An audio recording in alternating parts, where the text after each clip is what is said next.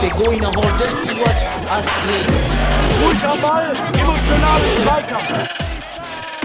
Mr. Futsal, the Mr. podcast. Futsal, il podcast. Mr. Futsal, el podcast. Hallo und herzlich willkommen, liebe Futsal-Enthusiasten. Ich freue mich wieder, dass ihr alle an den Hörern seid und heute wieder hier gelandet seid auf unserer Mr. Futsal-Seite und dem Mr. Futsal-Podcast, um wieder neue Insights aus dem deutschen Futsal hier bei uns abzugreifen. Und ich freue mich heute wieder auf eine Vereinsvorstellung, ein Vereinsporträt eines sehr traditionellen äh, Futsalvereins, aber auch eines sehr traditionellen Fußballvereins. Und das ist der FC St. Pauli.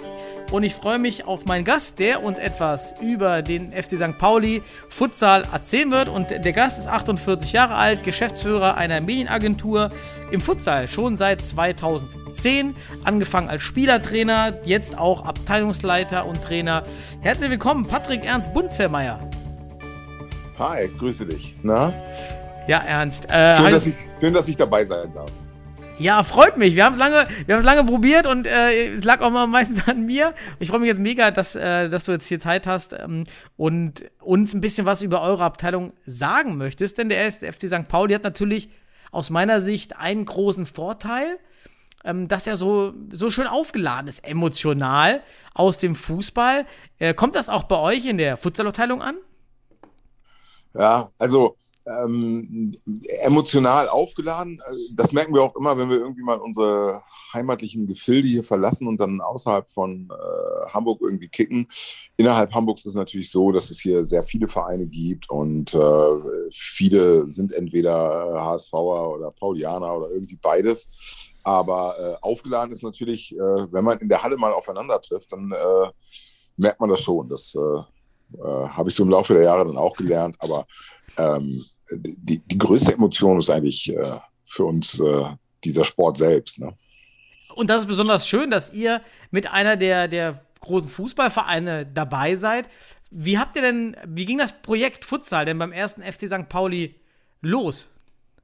Ja, also eigentlich war das so eine, äh, eine Impulsentscheidung. Also irgendwann hatte ich das Gefühl, äh, meine Leistung ist irgendwie besser als mein Alter. Nee, andersrum war das, glaube ich. Ich glaube, mein, mein Alter ist höher als meine Leistung im Fußball. Und ähm, dann äh, äh, saß ich bei Cordy auf der Bank und habe dann so gedacht, Mensch, jetzt auch so langsam vorbei. Und dann meinte ich so, ich mache was anderes. Und habe dann zu meinem damaligen Trainer äh, äh, gesagt, äh, lass mal Futsal machen. Äh, so wie die Panthers können wir auch irgendwie, lass noch mal irgendwas machen. Und ähm, im ähm, SC Concordia ging das dann nicht. Und dann, ähm, weil da nämlich die Panthers angemeldet waren, Die, äh, die HSV Futsal Panthers heute. ja, ja, die, genau. Mhm. Und äh, die hatten sich kurz vorher dort angemeldet und dachte ich, ey, was machen jetzt? Und dann habe ich einfach beim FC St. Pauli angerufen und äh, habe mich da mit denen zusammengesetzt und äh, ja, dann hatte ich irgendwie äh, einen Plan und äh, auch die Erlaubnis, aber kein Team, ne? Das hatte ich, da habe ich irgendwie drei Tage für gebraucht und dann habe ich irgendwie eine Mannschaft zusammengewürfelt von Leuten aus dem Fußball, äh, die ich irgendwie erkannte und alles irgendwie Kumpels waren. Damals noch Spieler vom ETV, ein paar auch vom SC Concordia und ach, querbeet, einmal so durchaus durch Hamburg, ne? Da schon ein paar Vereine hier gesehen. Und ähm, dann haben wir einfach, ja, dann haben wir irgendwie einfach gekickt. So. Und äh, das erste Spiel war dann gegen so eine Lehrermannschaft. Äh, äh, ich glaube, keine Ahnung, ob es die Hamburg Tigers waren oder wie auch immer. Auf jeden Fall haben wir da einfach irgendwie gespielt, kein Plan für den Sport und irgendwie 14 zu 0 gewonnen. Dachten so, boah, ist ja geil.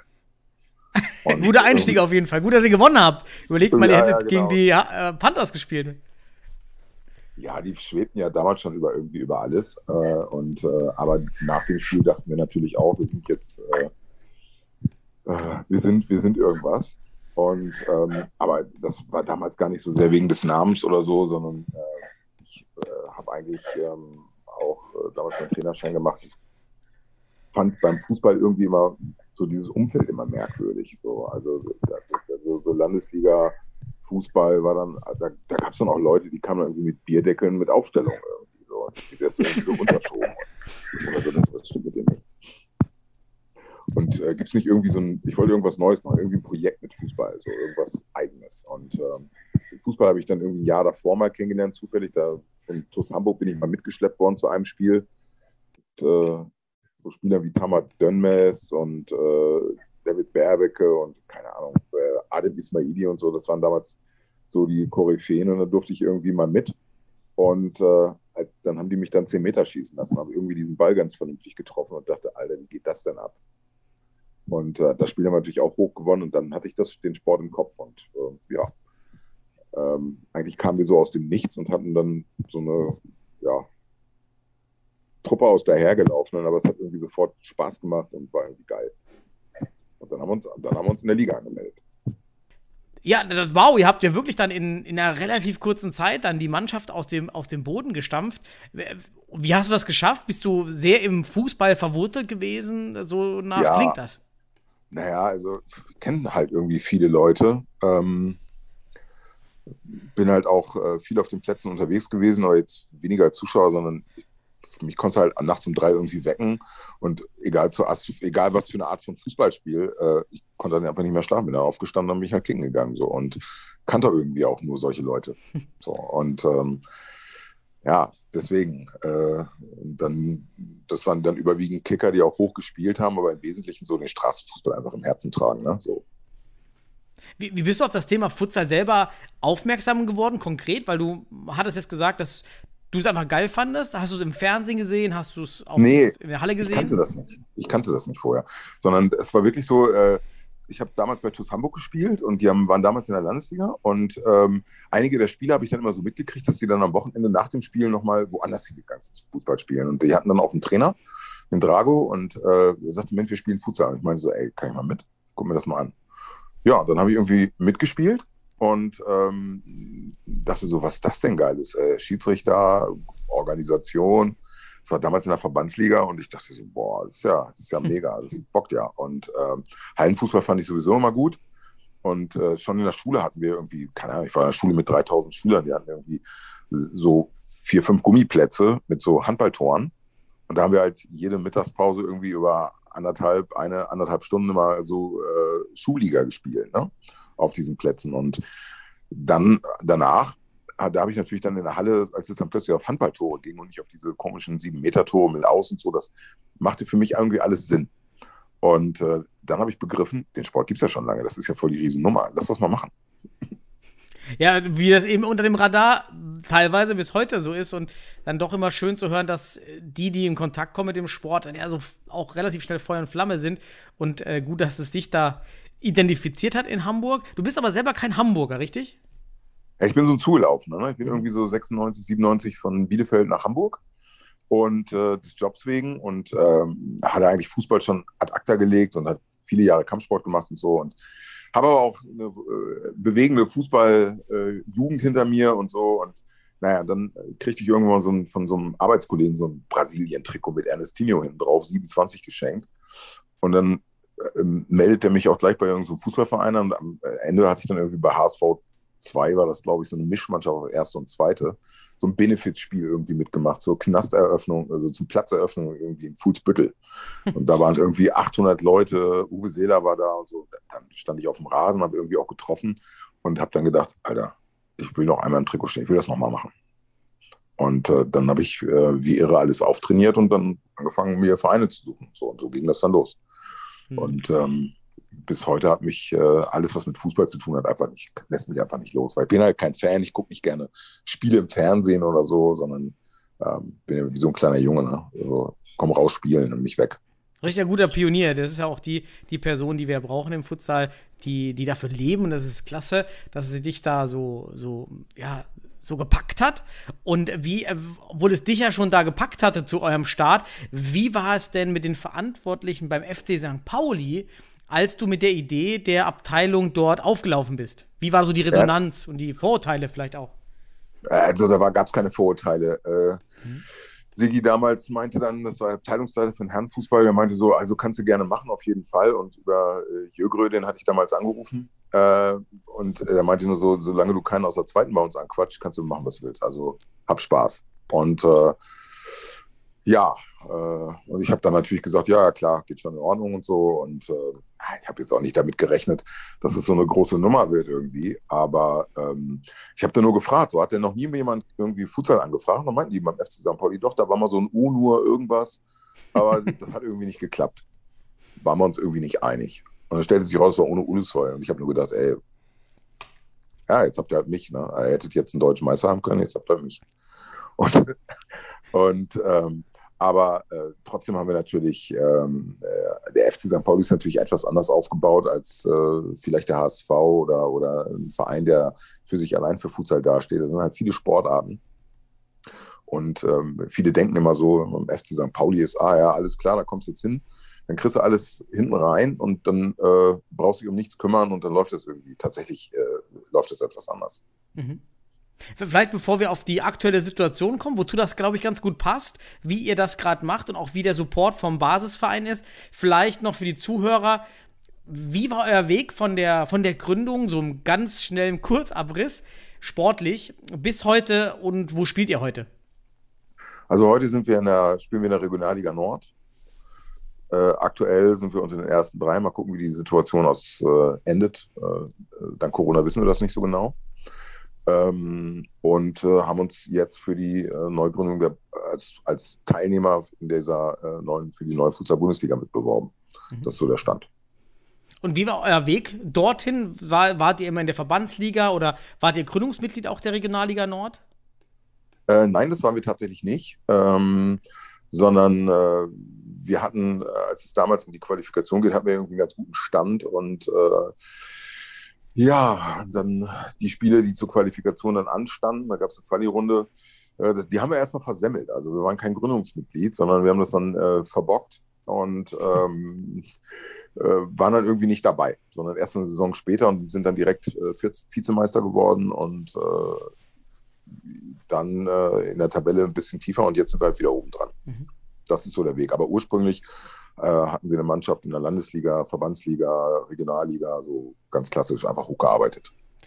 Bis hin zur, zum größten Erfolg, das war dann die Vizemeisterschaft und damit habt ihr auch an der deutschen äh, Meisterschaft teilgenommen, oder? Ja, da haben wir zweimal dran teilgenommen. Norddeutscher Meister sind wir geworden. Äh, Hamburger Meister mit der zweiten einmal und so. Also immer so kleinere, ernstzunehmende Erfolge hier und da. Und dann, äh, ja, jetzt sind wir halt äh, da, wo wir stehen. Wir haben auch viele, wir sind auch nach Frankreich aufgefahren zu so einem, das ist ähm, so ein Turnier Nantes, äh, wo so aus ganz Europa oder auch, oder von, stimmt gar nicht, sondern von vier Kontinenten äh, äh, Mannschaften aufgetaucht sind, unter anderem auch Profimannschaften. Ähm, und da sind wir jedes Jahr mal hingefahren, um äh, auf einfach mal so diesen Fußballsport kennenzulernen, eben auf größerer internationaler Ebene. Und das war für uns richtungweisend in der Ausbildung auch. Mhm. Das war, glaube ich, eine ganz gute Überleitung, als du jetzt nochmal gesagt hast. Und ähm, ja, da sind wir jetzt angekommen und dort sind wir jetzt auch nach dem, nach dem langen Weg. Wie sieht es denn aktuell eben bei euch aus? Fangen wir mal an, Bezug auf die Spieler. Ähm, wie groß ist euer Kader und woher holt ihr aktuell noch die meisten Spieler? Ja, unser Kader, äh, dadurch, dass wir zwei Teams haben, ähm, die auch äh, überwiegend ja, schon langjährig bei uns sind, ähm, haben wir erstmal in der Zahl sehr viele Spieler. Ähm, und äh, wir trainieren, wir haben äh, zwei Hallen zur Verfügung, in denen wir arbeiten können.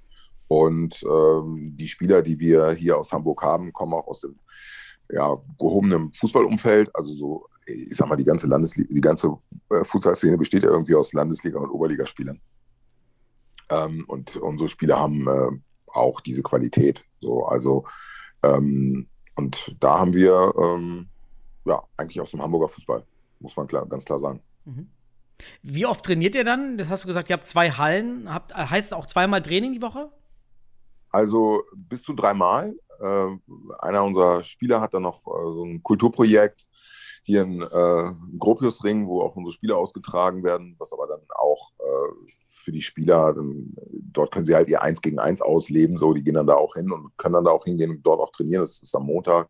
Mittwoch haben wir äh, drei Stunden Halle zur Verfügung, um ganz gezielt arbeiten zu können, um auch vielleicht mal so Abteilungsthemen einfach abzuarbeiten. Und drei Stunden ist ja viel in der Halle. Und äh, freitags haben wir dann auch nochmal zwei Stunden zur Verfügung. Ja, seid ihr auf jeden Fall gut ausgestattet, in, doch im Vergleich zu manch anderen Verbänden oder Städten ähm, mit, mit etwa prekärer Hallensituation. Wie viel müsst ihr in, in Hamburg, das, die, die Frage habe ich bisher jedem gestellt, wie viel müsst ihr für die Hallen bezahlen? Hm. Also, äh, wir sind natürlich gemeinnützig, ne, sind ein Verein und ähm, da genießen wir äh, den Vorteil, dass wir jetzt keine Kosten für die Hallen haben. Mhm. Das ist wirklich ganz heterogen, mache ich an jedem Vereinsporträt und das rangiert ja wirklich von gar nichts, vielleicht ein, zwei Euro wie bei uns, ähm, aber auch bis hin bis zu 50, 100 Euro teilweise. Ähm, deshalb finde ich es immer ganz spannend, auch so zu sehen, wie heterogen die Futsal-Landschaft ist oder die, die Voraussetzungen ähm, der Teams. Ihr habt ja anscheinend eine ganz gute Hallensituation. Das ist ja schon. Nein, das, das, das haben wir nicht. Also okay. Ich habe äh, schon am Stück, denke ich mal, vier Jahre hier mit Bezirksämtern gekämpft und so. Und bis man dann irgendwann so die ganzen Ansprechpartner hat, hat die A, den, den Sport irgendwie schätzen, das kennengelernt haben, äh, wo man irgendwie mal eine Beziehung aufgebaut hat. Und ähm, da haben wir natürlich heute eine Situation, wenn wir noch mal einen Workshop oder sowas am Wochenende machen wollen, dann, dann äh, kriegen wir auch irgendwo einen Hallenvertrag. Also man schließt ja Hallenverträge. Und äh, ich kann mich an eine Zeit erinnern, da haben wir in so einer kleinen 25-Meter-Halle irgendwie gekickt und äh, mussten die Tore noch selber besorgen. Die sind uns dann gesponsert worden, die musste man dann da immer hinschleppen und so. Und, Ihr ähm, musstet die Tore in die Halle schleppen? Ja, ja, die mussten wir selber transportieren. und äh, das war eine total geile Halle. Die lag lustigerweise im ersten Stock. Ich weiß bis heute nicht, wie die das hingekriegt haben. So eine ganz moderne Schule äh, komplett verwinkelt gebaut, irgendwie nach Hafen City. Und eigentlich die geilste Zeit ist halt nur zu klein. Das ist natürlich, äh, mhm. kein, kein, kann man nicht vernünftig arbeiten, aber äh, da, da kommen wir halt her. Ne? So. Mhm. Äh, alles ganz modern, aber einfachste Mittel am Ende des Tages. Äh, auf Parkett. Wie habt ihr die Tore transportiert? Ich, das, ich stelle mir das gerade vor, wie man immer zum Training mit den Toren anreist. Ja, ganz einfach. Man lässt die sich einfach äh, liefern und sagt dem Sponsor, äh, danke. Aber die mussten wir jetzt da und dahin bringen und wenn wir die wieder abholen, dann muss das auch machen, weil wir können das nicht. Wir haben mhm. zwei linke Arme. Und äh, da haben wir tatsächlich jemanden gefunden und äh, sind dann, haben aber tatsächlich am ersten Tag mussten wir erstmal irgendwie zwei Stunden schrauben. Mhm. Aber so. Sponsor ist vielleicht ein guter, guter Punkt und da würde ich auch die Kurve schlagen zu dem, was du schon angefangen oder angefangen hattest zu diskutieren, wie, wie ihr euch als Abteilung finanziert, weil ähm, das hattest du ja auch schon angeschnitten, ja, von extern vielleicht der Eindruck entsteht, ihr werdet mit Geld von der Profiabteilung Fußball gesegnet. Ähm, das ist nach deinen ersten Äußerungen ja nicht der Fall. Ähm, wie macht ihr es also? Was bekommt ihr zum, vom Verein und wie sieht es mit Sponsoren bei euch aus? Naja, im FC St. Pauli gibt es ja schon äh, auch die Initiative, sich gegenseitig irgendwie zu helfen, aber es ist erstmal so, das ist im Wesentlichen ein Sportverein. Das heißt, da gibt es Boxen, da gibt es Schach, da gibt es alles Mögliche und die sind unterschiedlich reich, diese Abteilung. Und äh, eine Fußballabteilung braucht ja jetzt nicht so viele Mitglieder. Wir sind jetzt kein 1000 Mitglieder oder sowas, äh, sondern sind eine relativ kleine Abteilung mit 50 äh, Mitgliedern, wenn man so will. Und ähm, da entstehen natürlich jetzt nicht durch Mitgliedsbeiträge irgendwie die Millionen, das ist einfach so.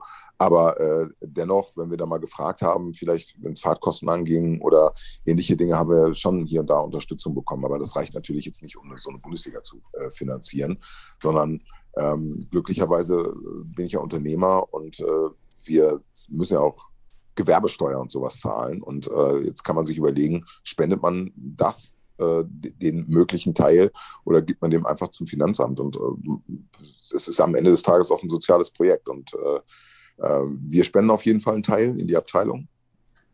Und ähm, alle Gelder, die äh, sonst irgendwie reinkommen durch Beiträge oder ähnliches, das fließt halt einfach auch dann direkt in den Sport. So. Das ist äh, einfach, ein Teil müssen wir sicherlich auch an den Verein abführen, aber das ist geringfügig. Mhm.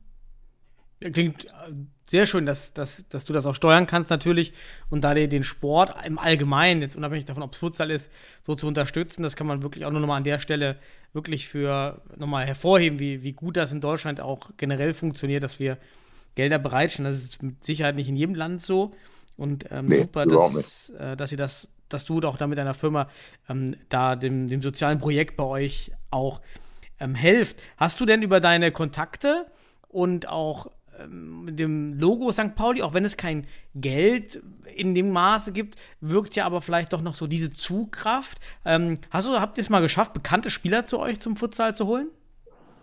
Also jetzt aus der Bundesliga. Ja, genau. Irgendwelche Gesichter vom St. Pauli oder anderen Vereinen, die mal bei euch aufgelaufen sind. Naja, solange sie unter Vertrag stehen, dann stehen die ja beim, äh, bei der Bundesliga unter Vertrag, also in der, äh, in der ersten Mannschaft. Und das ist natürlich strikt getrennt. Ne? Also es ist jetzt nicht so, dass wir da über Spieler verfügen. Äh, Also ich meine so dort. Allstars.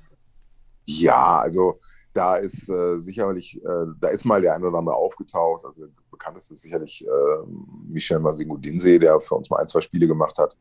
Und ähm, trotzdem ist natürlich Futsal auch ein Sport, mit dem man sich permanent beschäftigen muss. Da kommst du nicht einfach rein und dann äh, bist du da der King. Also ähm, trotzdem hat es Spaß gemacht, auf jeden Fall. War geil. Da sind schon, der eine oder andere ist da schon mal aufgelaufen, auf jeden Fall. Aber es gibt natürlich auch viele All-Stars oder Stars einfach auch so aus dem Hamburger Umfeld, ne? So gerade was äh, Oberliga, Regionalliga und so angeht. Da äh, ist der bekannteste, der dieses Trikot für den Futsal getragen hat, sicherlich äh, äh, Ochi Reed, ne? Der jetzt bei Willem II spielt.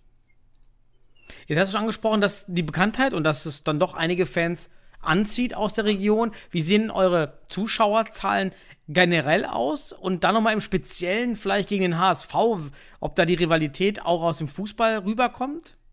Ja, Also ich weiß ja nicht, also die bringen immer irgendwelche mit. Die bringen einfach immer irgendwelche Schreihälse mit und das klingt immer alles schon nach Ärger so ein bisschen. Und, Der HSV äh, jetzt. Ja, ja, klar, ist ja logisch. Und so, und äh, da äh, hatten wir schon auch wilde Szenen, aber ähm, die Zuschauerzahlen sind eher, ähm, ja. So, soll Futsal, ich- soll- Futsal, soll- Futsal, soll- äh, Futsalniveau. Soll ich es ehrlich oder freundlich sagen? Sag Futsal, Futsalniveau. Ja, das ist so, so, so ich habe vor kurzem mir nochmal so ein Video von Weidendorf angeguckt, da, keine Ahnung, in der Regionalliga waren 20 Leute ungefähr so. Okay. Also es gibt, äh, also ist der Zulauf eben die Familie im Umkreis der Spieler, die dann kommen. Äh, und äh, eben jetzt die Fans von St. Pauli vielleicht, wo man vielleicht auch mal denkt, die strömen eben jetzt nicht für die normalen Spiele in die Halle und kommen rüber zu euch. Eben das passiert no noch nicht. Nee, es ist auch gar nicht so leicht, äh, den, äh, dieser großen Menge an äh, Pauli-Fans äh, klarzumachen, äh, es gibt neben dem Fußball auch noch irgendwie andere Sportarten. So. Also es, da kommt immer mal jemand, ein paar kommen da, auf jeden Fall. Aber ähm, wir kicken natürlich auch äh, immer noch, wir kicken halt nicht am Millantor, ne? Äh, in, in großen Hallen oder sowas, sondern wir sind dann irgendwo in, in Stadtteilen in Hamburg, äh, und das oft zu Zeiten, wo dann auch äh, die Fans äh, mit, ihrem, mit ihrer Eintrittskarte im Stadion sitzen. Und ähm, Futsal ist äh, deutschlandweit leider immer noch hinter Volleyball, ich glaube sogar hinter Schach, was die Mengen angeht. Und ähm, es braucht einfach eine breitere Masse. Also ich bin schon sicher, wenn sich das jemand ansieht und das ist ein bisschen gut gemacht, äh, dann bockt das auch, sich diesen Sport anzugucken. Und dann äh, geht man auch immer mal wieder hin. Das hat ja auch äh, die deutsche Meisterschaft gezeigt. Da haben wir sicherlich auch einen größeren Zulauf gehabt. Man sieht es, wenn wir, wir tragen in unseren Hallen mehrere Spiele an einem Tag aus. Also die ganze Liga äh, spielt dann oftmals in zwei Hallen. So, und dann äh, sind natürlich diejenigen, die mit diesem Sport verhangen sind, die bleiben dann oft auch, um sich diese Spiele anzusehen.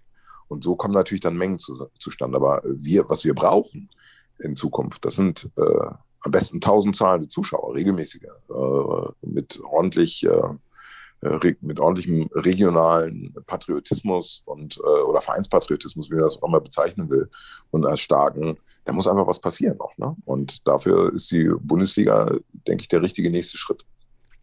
Genau, das ist auch das übernächste Thema oder das nächste Thema. Ähm, zuvor vielleicht nochmal zu der, als letzte Frage im Bereich, so wie geht es euch aktuell in der Abteilung? Wie kommt ihr mit Corona klar? Äh, habt, ihr, habt ihr Abmeldungen? Äh, melden sich Sponsoren ab? Um, oder ist es eigentlich jetzt, wie ich auch bei anderen Vereinen gehört habe, im Futsalbereich, jetzt eigentlich keine große Abwanderungswelle zu beobachten? Noch nicht. Naja, also momentan, ne, noch ist ja nichts los, momentan äh, haben wir noch keinen Abgang. Ähm, mal sehen, was sich noch so tut. Und ähm, wir planen mit den Spielern, die wir haben. Da gibt es sicherlich noch die eine oder andere Verstärkung dazu. Arbeiten wir gerade dran. Allerdings äh, ist Corona schon, schon, schon echt ein Biest. So, hat schon ordentlich dazwischen gehauen. Denn ähm, es hat uns sportlich natürlich rausgezogen. Wir konnten hier nicht einfach weiter trainieren, sondern ja, das Einzige, was du jetzt machen kannst im Moment, ist entweder irgendwie alleine draußen rumlaufen oder essen. So, und ich befürchte fast, dass der eine oder andere einfach gegessen hat. Okay. Ja, okay. Also das, das, das Fitnessproblem, äh, was du da ansprichst, äh, haben ja wahrscheinlich alle Sportarten. Dann ist es auch wieder ausgeglichen, weil alle das Problem wahrscheinlich haben. Aber, aber ist, ist dann so. Ich hoffe ja, dass, äh, wenn das dann so aus, ausschaut, dass wir nicht die einzigen Dicken sind, sondern dass es auch fair die Dickheit auch auf alle verteilt ist. Und äh, äh, es trotzdem, wir sind da heiß drauf, wir wollen alles dafür äh, tun, dass wir das auch schaffen. Ich meine, wir müssen uns sportlich noch qualifizieren, das ist noch nicht durch. Ein Zulassungsverfahren gibt es ja auch, ne? Mal gucken, ob sie Mhm. uns auch hübsch finden und sowas. Und ich habe ja auch von einigen Vereinen schon in der Liga gehört, wenn man nicht mindestens äh, eine Million hat, dann sollte man auch gar nicht erst teilnehmen und so. Also, geredet wird da ja immer viel. Das interessiert uns alles nicht, sondern äh, wir schauen da auf unsere Möglichkeiten und auf die Unterstützung, die wir innerhalb des Vereins und, und äh, mit den wenigen Spendern, die wir haben, äh, äh, wirklich wenigen Spendern, die wir haben, äh, unseren Zug einfach antreiben können. Ja, damit- sind wir ja beim, beim Thema Bundesliga, was, was du schon mehrfach jetzt im Podcast angesprochen hast, natürlich auch aufgrund der aktuellen Thematik besonders Präsenz. Also nochmal für alle Zuhörer, die es noch nicht mitbekommen haben, am 1. April war eben die Frist zur Einreichung der Lizenz für die, Fut äh, für die Futsal-Bundesliga, was nicht bedeutet, dass alle qualifiziert sind. Ja, so hinter den Kulissen hört man äh, 16 bis 21 Vereine wohl, die sich jetzt ähm, gemeldet haben, äh, die also Ja, einen. Lizenzantrag eingereicht haben. Ja es gibt ja keine offizielle Zahl, ähm, aber nicht alle bewer kommen in die Bundesliga, nur zehn Stück, denn es fehlt ja die sportliche Qualifikation. Und da vielleicht, um dieses Thema Bundesliga mit dir noch ähm, zu besprechen, was ja auch sehr wichtig ist für uns alle, ähm, vielleicht der Einstieg hier zur Thematik. Wie siehst du das Problem äh, sportliche Qualifikation? Was plant der Norden und was würdest du dir wünschen, wie man es regelt? Also, was ich mir wünschen würde, wie man das regelt, ist relativ einfach. Wenn wir spielen, dass wir gewinnen. Äh, wenn wir nicht mehr spielen können, dass wir trotzdem mitmachen dürfen. Das ist relativ simpel. Ähm, aber äh, geregelt ist es jetzt so, wir haben äh, einen ABC-Planer hier im Norden. Ähm, ich glaube, Michi Meier hatte das schon mal angesprochen. Äh, deswegen will ich das jetzt nicht in, in, der, in der Gänze nochmal äh, mitteilen. Aber ähm, es richtet sich danach, äh, nach der Verfügungslage, nach dem Zeitpunkt. Und im Moment planen wir äh, im Mai die Liga fortzusetzen. So, und äh, wenn alle Stricke reisen, dann wird es wahrscheinlich auch hier eine, Qualifika äh, eine Quotientenregelung geben. Aber ähm, dem versucht man hier aus dem Wege zu gehen und äh, möglichst dann diejenigen Qualifikanten, die am Ende relevant sind für ähm, die deutsche Meisterschaft und auch die kommende Futsal-Bundesliga. Das sind derzeit vier Teams, soweit ich weiß, äh, die dann äh, die Platz 1, 2 und 3 untereinander festlegen. Ich gehe davon aus, dass HSV schon durch. Äh, wir müssen noch die meisten Spiele machen, nämlich gegen Wacker, äh, Braunschweig und äh, gegen die Panthers. Mhm. Ähm, und ähm, dann wird man sehen, welche Platzierung man da hat. Und die, der dritte wird äh, in dieser Aufstiegsrunde mitspielen und die ersten beiden sind direkt qualifiziert. Mhm. Wenn, wenn die Saison jetzt, oder wenn es, wenn der Plan C bei euch ab Mai verkürzt zu spielen eben nicht greift, ähm, dann kommt das ja eventuell ja zu einem Miniturnier oder wie wir es mal bei Mr. Futsal ein Blasenturnier, so als Corona-Blase organisiert ein, ein Turnier, das im Ich Süden schon so verabstandet ist. Gibt es da im Norden schon ähm, Nee, also äh, bei- uns äh, gibt es, wie gesagt, bisher diesen ABC-Plan und notfalls die Quotientenregelung, das ist der Plan D. Weil wir ja doch schon auch mehr Spiele ausgetragen haben, glaube ich, als im Westen und im Süden. wenn eine Quotientenregel kommt, wo wärt ihr dann? War gut. Das Ja. wäre ordentlich. Äh, drei, drei Punkte Schnitt wäre das. okay. Also dann werdet ihr qualifiziert direkt. Denke ich auch. Also ich glaube, Panthers haben äh, noch mehr Spieler als wir, ein paar Tore mehr geschossen, also Mhm. sind dann mal wieder vor uns und ähm, wir dann äh, Mhm. Direkt dahinter. Aber es ist, wie es ist. Ähm, ich, äh, wir nehmen es, wie es kommt. Jetzt hast du vorhin schon den, die Bundesliga angesprochen, die das Feuer ho- hoffentlich noch entfacht und auch äh, davon gesprochen, dass man natürlich hofft, da vielleicht mal irgendwann oder auch in naher Zukunft 1000 Zuschauer zu sehen. Wo siehst du die, die Bedeutung der Futsal-Bundesliga aktuell für den deutschen äh, Futsal? Kommt sie richtig? Kommt sie zu früh? Ähm, äh, ja, zu, warum brauchen wir die auch aus deiner Sicht? Also erstmal finde ich es grundsätzlich richtig, eine nationale Liga zu haben, so Punkt. Denn äh, wir haben eine Nationalmannschaft, diese Nationalmannschaft hat sich stetig verbessert, unter der, im Moment aktuell unter der Leitung von Marcel Losfeld. den ich auch sehr schätze. Und äh, es macht auch Spaß, äh, sich diese Spiele anzugucken. Nur leider finde ich immer, dass ich, äh, wenn ich diese Spiele sehe, dann komme ich mir vor wie so ein Messebesucher. Also ich bin so ein Fachmessebesucher. Ne? Ich sehe die dann da spielen und ähm, was mir fehlt, ist einfach diese ganze Hurra-Geschichte da drumherum, so in diesem Sport. Das, ist, das haben wir einfach noch nicht. Da blicken wir sehnsüchtig nach Spanien, nach Portugal oder meinetwegen auch nach Aserbaidschan, selbst die haben das mehr. Mhm. Und ähm, egal, was wir für eine Riesennummer im Fußball sind, im Futsal sind wir das halt nicht. Und ähm, man muss sich das hart erarbeiten. Und ich glaube schon, dass man für so eine Nationalmannschaft einfach auch dringend eine nationale Liga braucht, damit möglichst hohes Niveau gespielt wird und die Spieler sich stetig auf diesem höchsten Niveau gegeneinander, also messen können und dadurch besser werden, um auch im internationalen Vergleich eine Chance zu haben. Und, ähm, und für den Verein selber, ähm, ja, sind wir mal ehrlich, wenn man eine Sportart hat, die statistisch hinter Schach ist, ähm, oder ich lasse mal Schach weg. Äh, Schach ist schon, glaube ich, ganz groß. Fa Fahrradfahren oder so. Trampolin oder ja. es gibt so viele Kitesurfen oder, auch ja, oder, Beachvolleyball. ja, Beach, Beachvolleyball und äh, oder, oder Prellball. Prellball. Ich glaube, es gibt mehr Mitglieder im Prellball als im Futsal. Und, ähm, und die, alle Vereine und alle Beteiligten sind sich einfach einig, dass es einfach gezeigt werden muss. So, und ähm, jetzt ist es natürlich so, dass die größte Macht, um Dinge zu zeigen, im Moment Internet und es geht ja eigentlich nur, es geht ja nur online und live. So, also man war dort und entwickelt eine Leidenschaft oder man sieht es irgendwo im Fernsehen oder im Internet. Und Internet ist wahrscheinlich äh, relevanter heutzutage. Ähm, das heißt, man muss die Masse ansprechen, man muss da irgendwas tun. Und ähm, wir haben es auf äh, Verbandsebene nicht geschafft. Ähm, wir, meine ich damit alle Vereine. Äh, auf regionaler Ebene ist es noch zu wenig, aber schon teilweise besser geworden. Es sind hier und da mal Vereine hochgepoppt mit guter Community. Aber das ist natürlich noch kein, da ist kein Standard, das ist noch nichts. Und ähm, deswegen geht es eigentlich nur mit der Nationalliga, oder wie siehst du das? Also ich sehe das so. Ja, also das ist ja der, der, der Push-Effekt, den der Futsal generell gebraucht und noch zusätzlich den Corona-Effekt entgegenzuwirken, eventuell, dass eben dann doch einige Vereine und Spieler wegbrechen. Ähm, wir haben letztens mal im Team bei uns mal hochgerechnet, wie viele Mitglieder wir im Futsal in Deutschland haben. Wir sind so auf zwischen, also je nachdem, ob man aktive wirklich Spieler nimmt oder wirklich alle, die irgendwie verbunden sind, zwischen 3000 und 6000 ähm, Mitglieder im Futsal hat. In, ja. in, Deutschland. Und ähm, wenn jetzt jeder der, der Bundesligisten 1000 Zuschauer in die Halle haben möchte, dann weiß man schon nach, nach re relativ schneller Rechnung, ja, es kommt aktuell nicht hin, weil so viele Futsal-Spieler und Mitglieder gibt es gar nicht.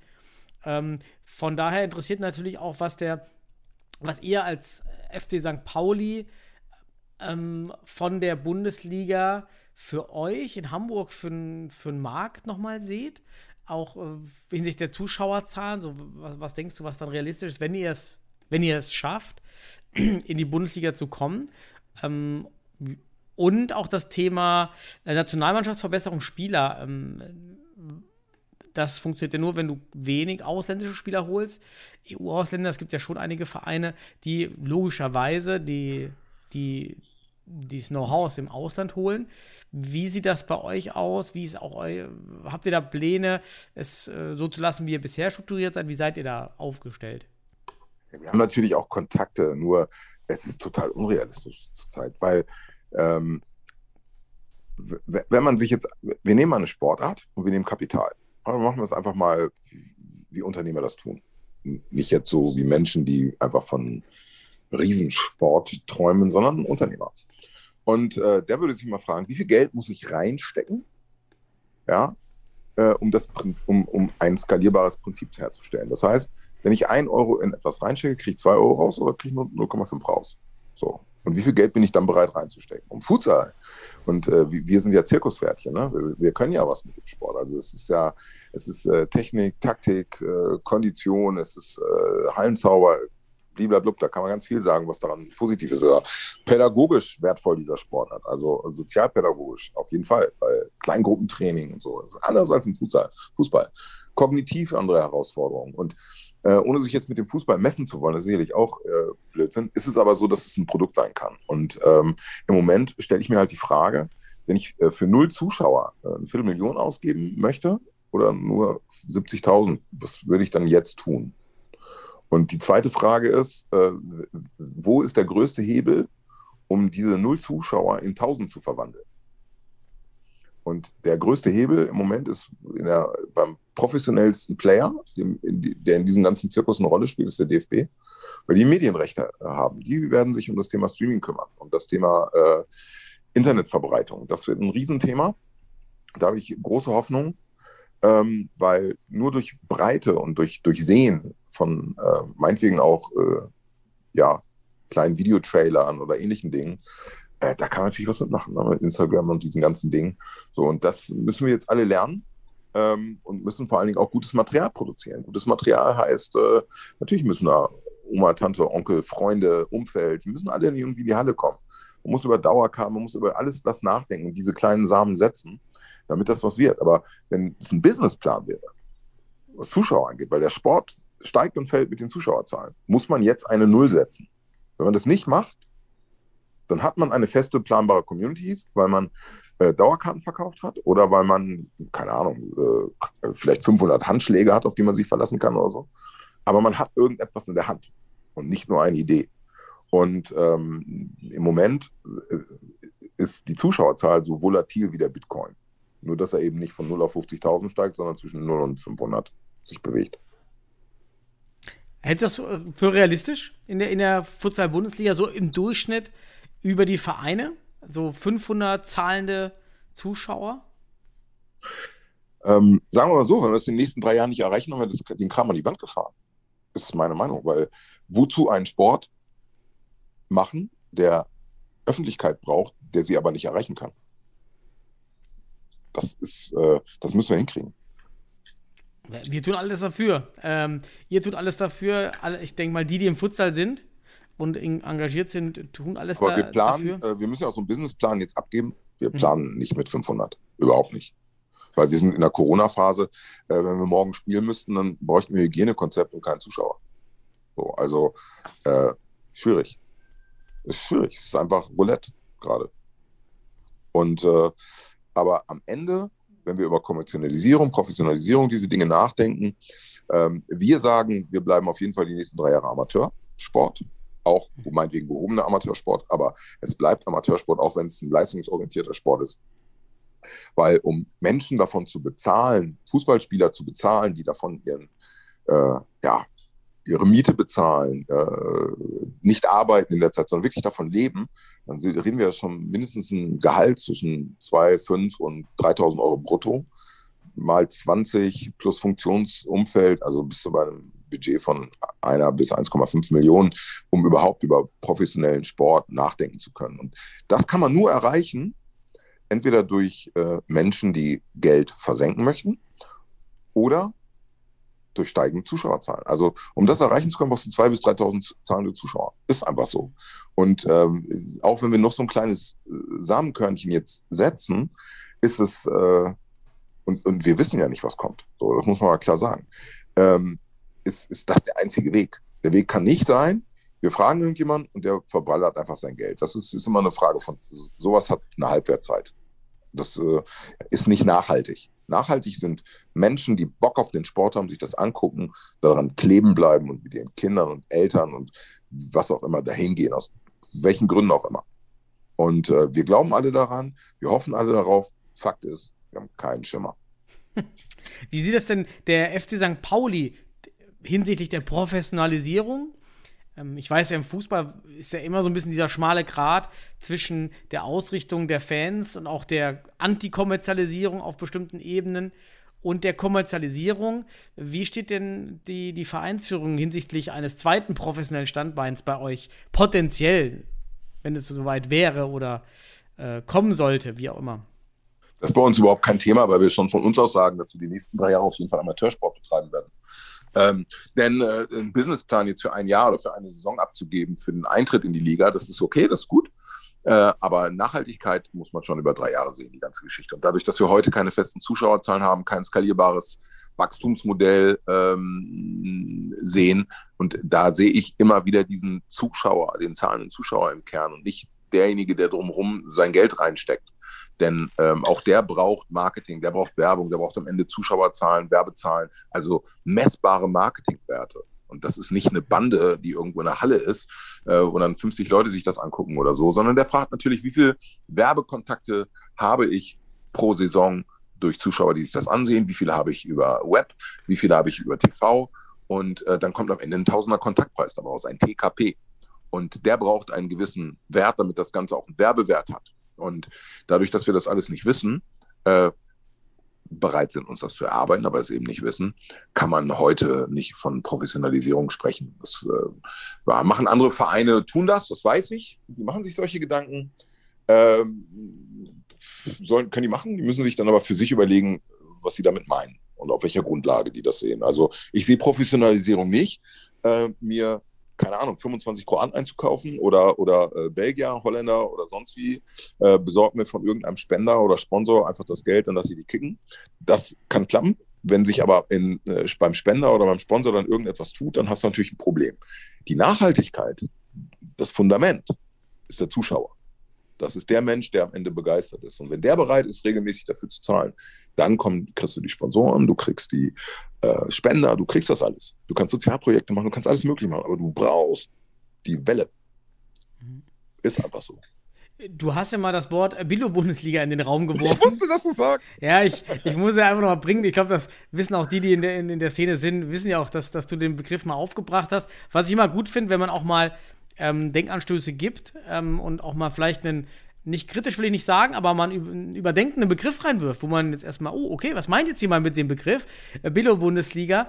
Ähm, davon ausgehend, was, fand, was verstehst du, was fand oder was verstandst du hinter dem Begriff, hast du verstanden, als du ihn aufgeworfen hast und was müsste sich auch aus deiner Sicht tun und was würdest du wünschen, könnte man auch sagen, damit es ähm, eben vielleicht mal in zwei, drei Jahren dann keine Billo-Bundesliga mehr ist? Also I love my Billo Bundesliga. Also äh, der Begriff bitte T-Shirt, bitte T-Shirt Billo Bundesliga. Auf jeden Fall. Ich kaufe das. Auf jeden Fall, weil äh, ich, ich glaube, ich stelle es auch her, weil ähm, als ich den Begriff geschaffen habe, habe ich natürlich den einen oder anderen Fuß auch erstmal getreten, weil angekommen ist, die Arbeit, die wir uns konzeptionell mit der Bundesliga machen, äh, kommt Billo rüber. Das sehe ich nicht so. Aber es ist natürlich anders. Wir, wir kaufen natürlich jetzt zur Bildung dieser Bundesliga nicht erst einmal äh, den Karl-Heinz Rummenigge ein mit seinem Management-Know-how. Äh, wir, wir werben nicht Lewandowski ab, wir holen nicht äh, Ricardinho in das Spiel, Falcao nochmal irgendwo als Manager und so. Das machen wir alles nicht. Sondern wir sind Vereine, das ist natürlich ein Riesenweg, der auch stattgefunden hat bis zu diesem Punkt. Ähm, da habe ich einige Treffen mitgemacht, wo ich schon gesagt habe, so, boah, puh. Ähm, das ist jetzt aber echt Vereinsgedöns, was hier so äh, mitgeteilt wird. Und, aber es ist halt so. Wir kommen aus dem, im Herzen aus dem Straßenfußball, von Gummiplätzen, von aus Sozialprojekten, von keine Ahnung, von sonst woher. Und äh, hier ist kein, ich kann, ich weiß jetzt nicht einen Verein, der sagt, äh, wir äh, sind mit äh, dem kommerziellen Futsal, äh, kommen wir aus der Ligen National Football Salah und investieren hier einfach wie ein Unternehmen, sondern äh, wir sind Vereine und äh, kommen alle entweder über einen zweiten Bildungsweg oder tatsächlich echt aus dem Straßenfußball, auch wenn gute, riesig, riesige Kicker dabei sind. Aber da kommen wir halt her. Und äh, wenn da natürlich äh, plötzlich dann Kosten auftauchen und das dann mit so Dingen unterstützt wird wie, ja, wir wollen nur die Besten der Besten und überhaupt alles ganz exklusiv, dann äh, sage ich, ey, wir dürfen nicht vergessen, wir sind alle Bildung. Ne? Wir kommen einfach, äh, wir, wir erarbeiten uns etwas. Wir sind da noch nicht. Wir müssen uns das alles hart erarbeiten. Und wir müssen es schaffen, diesen Zuschauer zu begeistern. Das heißt, für mich, ich glaube zum Beispiel Rivalität. Ein Schiri, der mal falsch pfeift. Äh, keine Ahnung, vielleicht auch ein Müllermann, der von der Wand mal fällt oder sowas. Wenn solche Bilder entstehen und in dem Spiel oder auch geile Tricks, geile Tore, geile Community, alles das, was man da sieht, das zieht Menschen mit. Es muss emotional bewegen. Es ist ein emotionales Produkt dieses Produkt ist noch kein kommerzielles Produkt, sondern ein emotionales Produkt. Wir brauchen die Emotionen. Und alles, was da hilft, hilft, macht aus Billo ein Herz. Es ist einfach so. Und ähm, aber ähm, ich bin Teil dieses Projekts. Ich mag das. Also ich mag, ich mag deinen Billo-Bundesliga-Ansatz auch deswegen, muss ich sagen, um zu sagen, wir können jetzt auch noch nicht profihaft sein, weil wir, wie du schon sagst, so ein bisschen Basics sind, was okay ist. Und damit wir besser selbst reflektiert sind, wo wir stehen, sollten wir uns nicht besser machen, als wir sind, um auch überhaupt die nächsten Schritte verstehen zu können, die wir brauchen.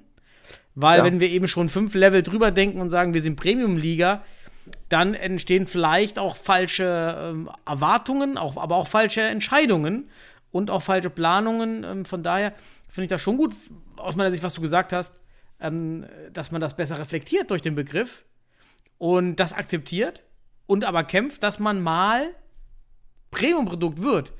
Aber ähm, da, jetzt kann es halt noch kein sein.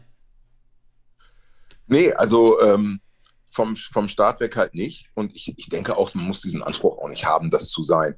Ähm, wir haben natürlich einen Big Player in der Runde, wie gesagt, ist der DFB und es ist natürlich auch äh, deren, deren Denke und deren äh, Expertise ähm, kommt natürlich aus einer völlig anderen Ecke. Und ähm, das kann und muss helfen, ähm, auch den Vereinen äh, dann ein Stück weit äh, die Spur zu helfen. Ich kann mich zum Beispiel erinnern, als äh, Herr Barutter noch da war, ich habe auch mal äh, ein Konzept für die Bundesliga geschrieben. Wir haben viel Zeit in Frankfurt verbracht und so. Also es ist schon so, dass ich mir sehr viele Gedanken hm, dazu gemacht habe und auch sehr viel unternommen habe, diese Diskussion anzustrengen. Und äh, mir war auch kein Weg zu weit, mal hier nach Frankfurt zu fahren oder sonst wohin, um auch diese Diskussion zu führen. Nur unterm Strich ähm, lässt sich einfach der Fußball nicht einfach jetzt äh, da, da gibt es einfach keine Blaupause jetzt plötzlich für die Halle für, sondern äh, das müssen wir uns erarbeiten. Das ist einfach, äh, das ist einfach das Ding. Und die ersten Schritte, und da ist sicherlich eine Riesenverantwortung, die glücklicherweise der DFB für uns übernommen hat, äh, in der Übernahme dieser Medienrechte,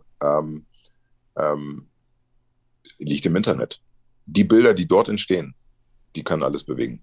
Das ist einfach so. Und wenn ich jetzt zum Beispiel mich entscheide für den äh, Schiedsrichter ohne Ecken und Kanten, der aber alles richtig macht, dann läuft man vielleicht Gefahr, dass es langweilig wird. Es darf nicht langweilig werden. Da muss was passieren. Und ähm, diese Emotion, das, Emotion ist das Produkt. Also äh, als Unternehmer würde ich sagen, je emotionaler ich dieses Produkt gestalten kann und ähm, je mehr ich in den Bereich Entertainment stecken kann in dieses Produkt, macht Sinn. Ich kann mich an zum Beispiel an deutsche Meisterschaften erinnern. Da sind dann irgendwelche ja, minderjährigen Mädels in äh, so mit Pompoms rumgelaufen und haben da so Cheerleading gemacht. Wie sagen wir das? Zum FC St. Pauli passt das auf jeden Fall nicht. Das passt wahrscheinlich auch gar nicht mehr in die Zeit. Ne? Wir gendern gerade und äh, Gleichberechtigung ist, ist, alles, was irgendwie zählt. Ähm, und ähm, auch äh, gerade Gleichberechtigung der Frau spielt eine Riesenrolle.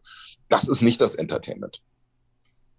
Aber ich sag mal, wenn da so ein, so ein, so ein Kollege vielleicht äh, in der Saison, in der, in der Pause mal einen Song sponsert und mitsingt, dann zahlen auch Leute Eintritt, um diesen Song zu hören. Oder, ja, oder, oder Samra oder so. Und ähm, das sind Emotionen, das sind Momente, äh, die man aus dem Football lernen kann, die kosten Geld. Ich weiß nicht, ob wir das Geld heute haben, ich denke nicht, aber das sind richtige Überlegungen meiner Meinung nach. Und ähm, alles, was auf dem Platz selber passiert, welche Emotionen man da zulassen will. Ja, da äh, so ein, auch beim Fußball sieht man es ja immer wieder, die Schiedsrichter, die auch mal bereit sind, äh, einen Dialog mit den Spielern zu führen und auch mal einen heftigen Dialog, das sind die Aufnahmen, die gehen viral. Nicht der Schiri, der einfach äh, seine Karte zückt und weggeht und fertig, dann geht was anderes viral. Dann ist es, dann ist es, dann ist es das Tor. So, und ähm, natürlich auch die Spielerpersönlichkeiten, die mitwachsen in dem Sport. Ja, also ich weiß nicht, ob wir nochmal äh, eine Ex-Fußballer aus sonst wo und dann äh, guckt man sich irgendwie das Spiel an, dann heißt es, der hat auch schon beim äh, FC Tupfingen gespielt und jetzt will er im Fußball die ganz große Nummer spielen. Nee, es müssen Persönlichkeiten da auch in dem Sport entstehen, die auch sagen, ich pass auf, ich bin da zehn Jahre drin, ich, das und das habe ich gemacht. Wir haben in, äh, bei Hohenstein Ernstthal haben wir einen, äh, auch in der Nationalmannschaft einen guten Kapitän, der genau das verkörpert. Der Junge trainiert, der macht Videos, man sieht, was der tut, wie der sich selbst formt der Lange, ne? Du weißt, wie ich meine. Ja. Und sowas, das bockt. Sowas muss man sich angucken. Solche Spieler, da muss man mit der Kamera drauf und so. Das sind alles Themen, äh, die mit den Medienrechten eine Rolle spielen können. So, sowas kann der DFB mit aufgreifen. Das können wir als Vereine auch immer wieder ansprechen, dass solche Bilder, emotionalen Bilder, Persönlichkeiten, die in diesem Sport entstehen, das muss kommen. Und das müssen wir uns erarbeiten. Und dann sind wir trotzdem, kommen wir trotzdem vom Gummiplatz oder äh, aus einer irgendeiner Turnhalle oder sonst woher. Äh, wir sind nicht äh, Thomas Müller. So, wollen wir auch nicht sein. Wir haben einen eigenen Sport, der. So, wir, wir müssen erreichen, dass Thomas Müller sagt, ich gehe mal zum Futsal. Guck mir den Shit mal an. Ich glaube, das macht richtig Spaß. Und äh, so, haben wir, so, äh, und da gibt es immer mal wieder Spieler und auch Personen, die auch schon am Rand waren gesagt ey, das ist gar nicht so schlecht, ich schaue mir das gerne mal an.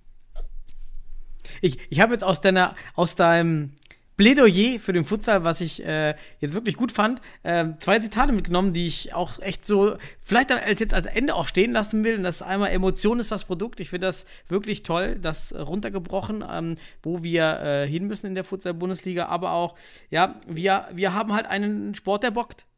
Das ist, äh, finde ich, zwei Sachen, die, die man gut mitnehmen kann, die auch zum FC St. Pauli, da schließt sich ja wieder der Kreis, ja äh, wahrscheinlich sehr gut passen. Definitiv. Ähm, und ihr habt das alles ja auch schon mehr, gerade diese Emotionen und dieses Bocken wahrscheinlich, ähm, das, was ihr damit in die Bundesliga potenziell tragen könntet, wenn es rüberkommt. Und mhm. ähm, mit diesen zwei tollen Aussagen würde ich vielleicht auch den, den Podcast gerne hier ähm, ja, zum Ende kommen lassen und würde dir noch die letzten, die letzten Minuten geben, wenn du möchtest. Ähm, hast du noch ein anderes Thema, was dir am Herzen liegt, was du gerne sprechen möchtest oder in Bezug auf den St. Pauli oder allgemein Futsal oder ein ein Gruß raus an die Fans. Ja, also äh, erstmal äh, danke an das eigene Haus, ne? Äh, Jörn, du weißt, wen ich meine. Und äh, an alle anderen auch, äh, die mit uns immer wieder diesen Dialog führen und ähm, uns da, auch wenn wir äh, mit unserem kleinen Sport, der bockt, immer wieder nerven, dann doch nicht im Stich lassen. Das ist toll. Dafür bin ich sehr, sehr dankbar und natürlich an unsere Jungs ne? und die Leute, die sich das ansehen ah, manche Konkurrenten finde ich halt auch ganz, ganz wertvoll. Ne? Also äh, ich, äh, ohne Ulusoy will ich nochmal äh, grüßen, einfach weil er natürlich ein riesen Tor aufgeschlagen hat für diesen Sport, für uns national, international. Definitiv. Ja, Junge, du hast Großes geleistet und äh, ich würde immer gerne mit dir was machen. Das hat irgendwie, haben wir es noch nicht hingekriegt, aber ähm, ja, mir fallen viele ein, aber Hall of Fame jetzt zu nennen, glaube ich, wäre zu viel. okay. Dann schließe ich das Ganze und bedanke mich für das äh, tolle Gespräch. Und ich danke dir. Die Einblicke, die du, die du mir und vor allem den Zuhörern ähm, mit dem Projekt FC St. Pauli gegeben hast und auch eure Pläne mit der Bundesliga und auch deine persönlichen Ideen und auch Gedanken zur Futsal-Bundesliga. Und wünsche dir und den Zuhörern alles Gute, gerade durch, gut durch die Corona-Krise kommen und äh, hoffentlich sehen wir uns alle bald wieder auf dem Parkett. Ja, bleib gesund. Ne? Ciao. Ciao, ciao.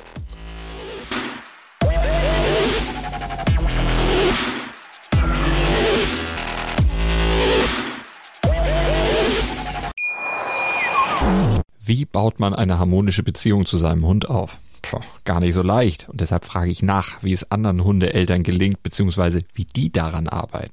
Bei Iswas Dog reden wir dann drüber. Alle 14 Tage neu mit mir, Malte Asmus und unserer Expertin für eine harmonische Mensch-Hund-Beziehung, Melanie Lippisch. Iswas Dog mit Malte Asmus. Überall, wo es Podcasts gibt.